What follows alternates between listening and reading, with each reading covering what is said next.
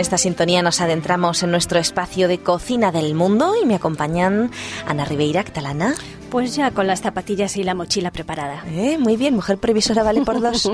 Está también Francisco Urbina, ¿qué tal Paco? Pues aquí con unas ganas tremendas de descubrir la nueva cocina que traes tú hoy para inventar nuevas recetas. ¿eh? Mm, así que tú partes de esas recetas del mundo para hacer otras nuevas. Exactamente. Muy bien, muy bien. Y está también Antonio Lerma, ¿qué tal Antonio? ¿Qué tal? Muy bien, aquí contento y vamos a ver dónde nos llevas hoy. Bueno, pues hoy nos vamos a ir, no vamos a salir de la península, porque a Ah. veces está bien hacer turismo en nuestra propia, ¿verdad? En nuestro propio país. Y así nuestros amigos de fuera pues también lo conocen. Nos vamos a ir a un lugar que dicen que no existe. Ah, ¿Qué os parece eso? Pues a mí me parece que sí, que no Teruel sé. existe. Muy bien.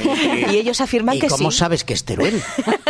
Se lo he ¿Cómo puesto muy fácil, se lo he puesto muy fácil. Porque por aquí pues existe esa teoría de que Teruel no existe y la gente de Teruel dice Teruel existe, ese es su lema, ¿eh? Teruel existe en todas las vallas publicitarias y por todas partes, porque Teruel es una ciudad española situada en Aragón, en la zona centro-oriental de España, ¿eh? Eh, está abajo de, de la comunidad eh, de Aragón.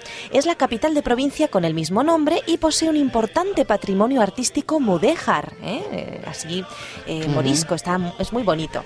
Y parte del cual ha sido reconocido por la UNESCO como Patrimonio de la Humanidad. Así que no es cualquier cosa, Teruel, ¿eh? Es la capital de provincia, por cierto, menos poblada de España. Por eso ellos reivindican que existen. que sean pocos, son buenos. Exactamente. Y es que a veces es complicado vivir en Teruel porque tiene unas temperaturas muy extremas cuando hace frío y cuando hace calor. Se encuentra en la confluencia de los ríos Guadal- Guadalaviar, Oturia y Alfambra. Y bueno, está situado a unos 912 metros de altura, por eso pues hay inviernos muy fríos y veranos muy cálidos y muy secos. Es duro vivir en Teruel, ¿eh? hay que reconocerlo. Un clima in- continental, digamos. Sí, sí, es duro.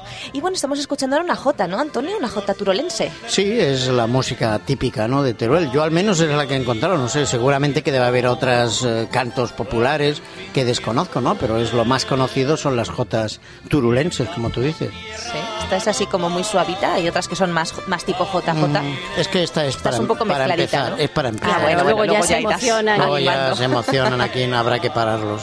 bueno. Y bueno, pues eh, podemos decir también cu- que curiosamente es la que tiene el menor porcentaje de población entre los 15 y los 29 años.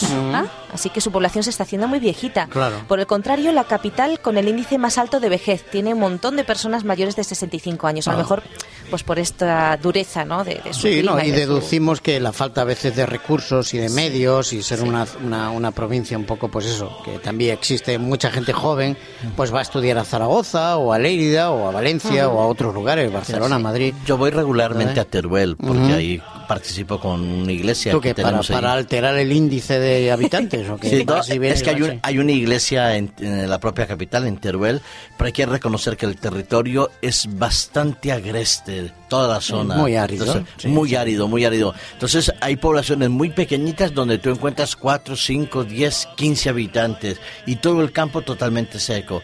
Entonces el cambio climático también ha influido mucho en la sequedad de, este, de todo el territorio y las poblaciones han inmigrado. Hay ayuntamientos que sabéis que están haciendo planes eh, para poder potenciar eh, que los pueblos se habiten y entonces te ofrecen una casa y te ofrecen un trozo de tierra y te ofrecen a lo mejor hasta trabajo si vas con tus niños a vivir allí. Uy, ¿eh? Y si se van a solo- llenar. y si algunos solo, pueblos. no, Te, no tienes que casar. Eso sí, te tienes que casar y tener niños. Si no tienes niños, no sé si vale. Adoptar cuatro o cinco. Es que yo ya O contribu- previsión de tenerlos. No, no, no. Es que yo ya contribuía a la población mundial con cuatro hijas y Claro, siete nietos. Pero eso es que cuando eras joven, ahora allí tienes que interesa volver. que se queden en Teruel. ¿eh? Interesa que estudien en los colegios de, de los pueblecitos Claro, y que, se queden en los vuelven a pueblecitos. habitar los pueblos, claro. Claro. Yo me acuerdo hace unos años que fui a micología y a un pueblo de Teruel, que no me acuerdo el nombre, pero era un pueblo precioso. Son muy bonitos, son muy bonitos. Muy bonito, De- muy de- bonito. De piedras. Hay de lugares- piedra, estaba lleno de puertas antiguas, de ventanas antiguas, las, las calles así, una casa cerquita de la otra. Muchos tristemente están en ruinas y pues eso, están haciendo un buen trabajo con Cruz Roja y con otras ONGs de, de restauración de esos pueblos abandonados. En fin, es lo que tiene España, ¿eh? que tenemos muchos sitios abandonados. Todo el mundo se va a las ciudades. ¿eh? Claro. Luego no sé qué comeremos. Si todos los ganaderos y, agri- y agrónomos se van a las ciudades, ya me dirás tú qué vamos a hacer. Bueno, en fin, el caso es que eh, algunos autores, vamos a ver un poquito también sobre el nombre, el origen del nombre. Fijaros, Teruel estuvo poblada desde los tiempos de los íberos, que, llamaran- que llamaban al lugar Turboleta. ¿Eh? El topónimo Turboleta podría venir del término vascoíbero y turmasolu maseta, que significaría lugar de fuente o manadero. Sabéis que hace referencia al pueblo vasco porque el pueblo vasco es el único que realmente era de España, o sea, la España primigenia, digamos, antes de que nos invadiera nadie, pues hablaban eh, el idioma que hablan hoy los vascos. Así que, pues, eh, de esa conjunción y turmasolu maseta eh, sería fuente manadero, sería turboleta y entonces, bueno, pues eh, de ahí vendría Turulense, Teruel con el Teruel. tiempo. Sí. Y bueno, tenemos que decir también que eh, algunos autores aseguran que en el mismo emplazamiento de la actual ciudad de Teruel, concretamente en el barrio de la Judería, se asentaba Tirgual, que a su vez podría proceder del latín Turiolis, que sería pequeño Turia, haciendo alusión al río Guadalaviar, y entonces a lo mejor de ahí también podría venir la palabra Teruel. Era un enclave musulmán que se cita en el año 935. Bueno, no sabemos muy bien de dónde viene, el caso es que Teruel Sí que, existe. sí que hi- historia tiene, ¿eh? Historia Sí, sí. tiene. Madre Yo mía. creo que el nombre Mucha. le viene por los amantes.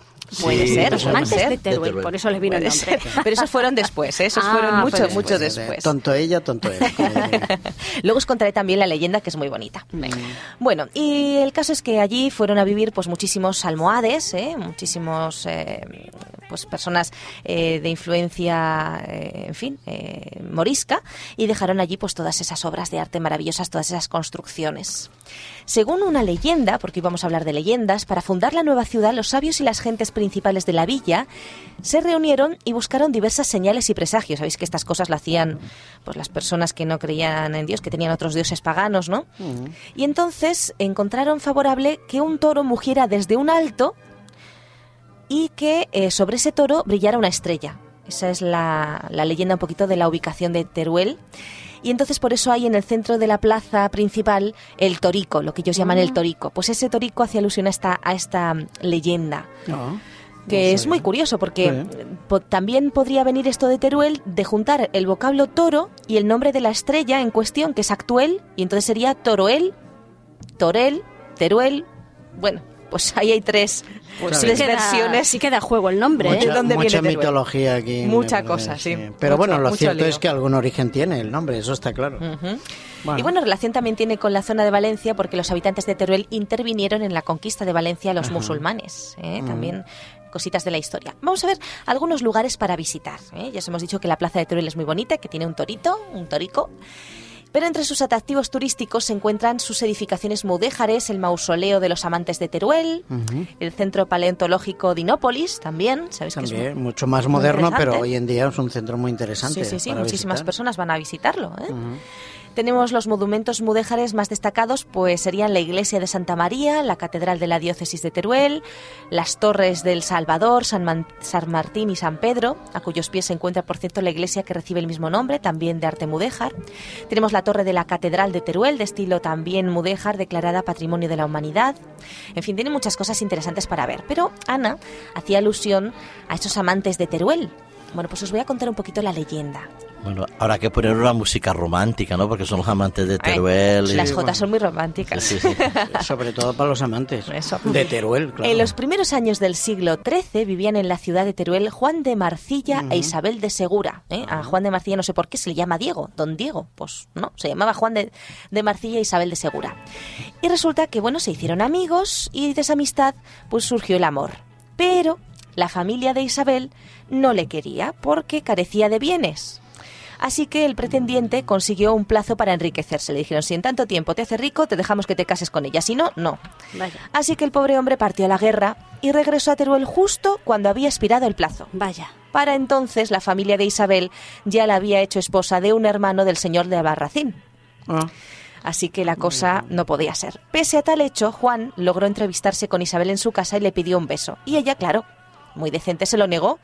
Y entonces el joven murió de dolor.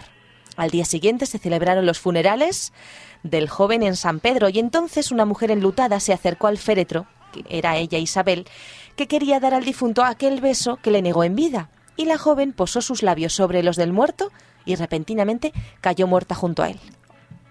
Y Vete eso fue por... Eso fue por, por la desesperación y el amor tan grande que le tenía. Estas historias. Vete tú a saber. Fue- Esta fue es la leyenda. Fue porque él se envenenó y ella le dio un beso en los labios Eso es. Romeo y Julieta, no me mezcles las historias. Es que si no, no me coincide. No me mezclas historias. Pero bueno, eh, aquí en este caso fue, fue así.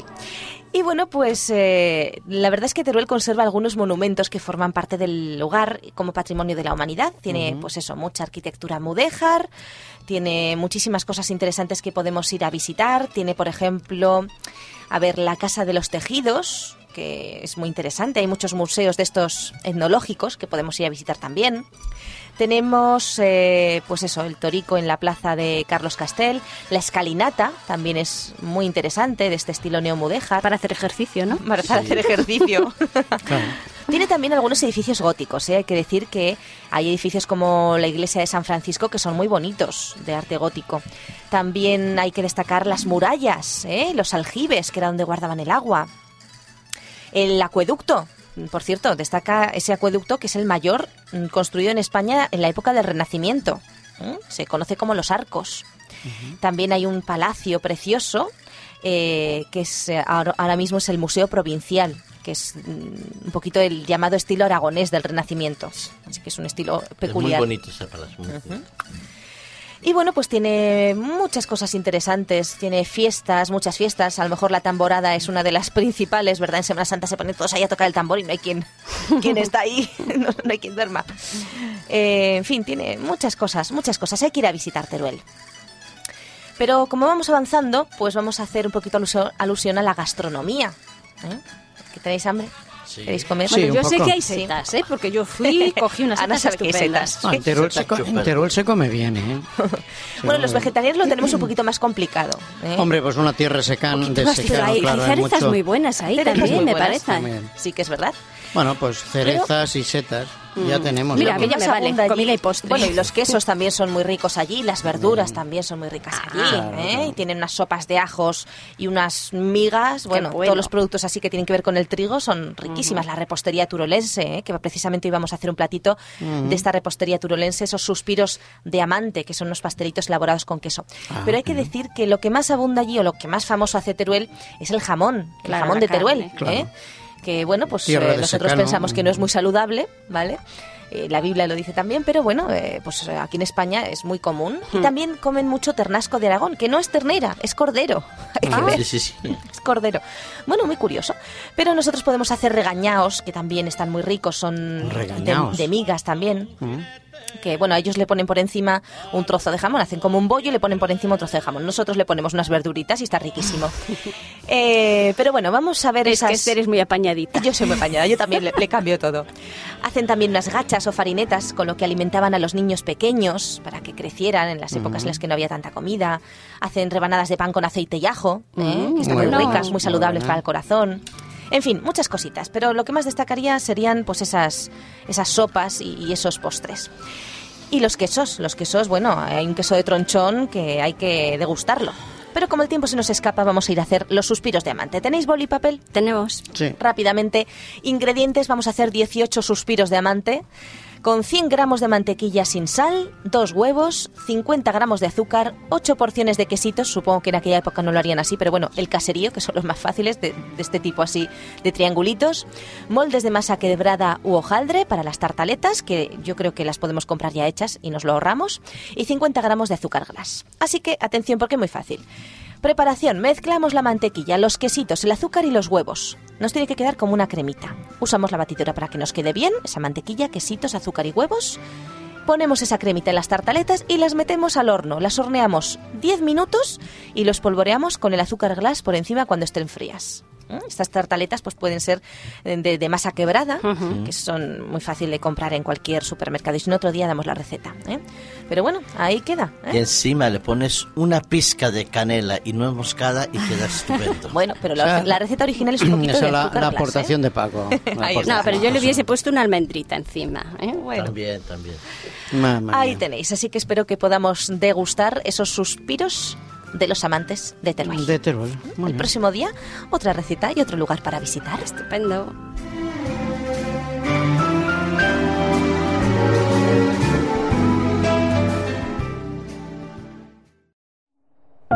Producido por hopmedia.es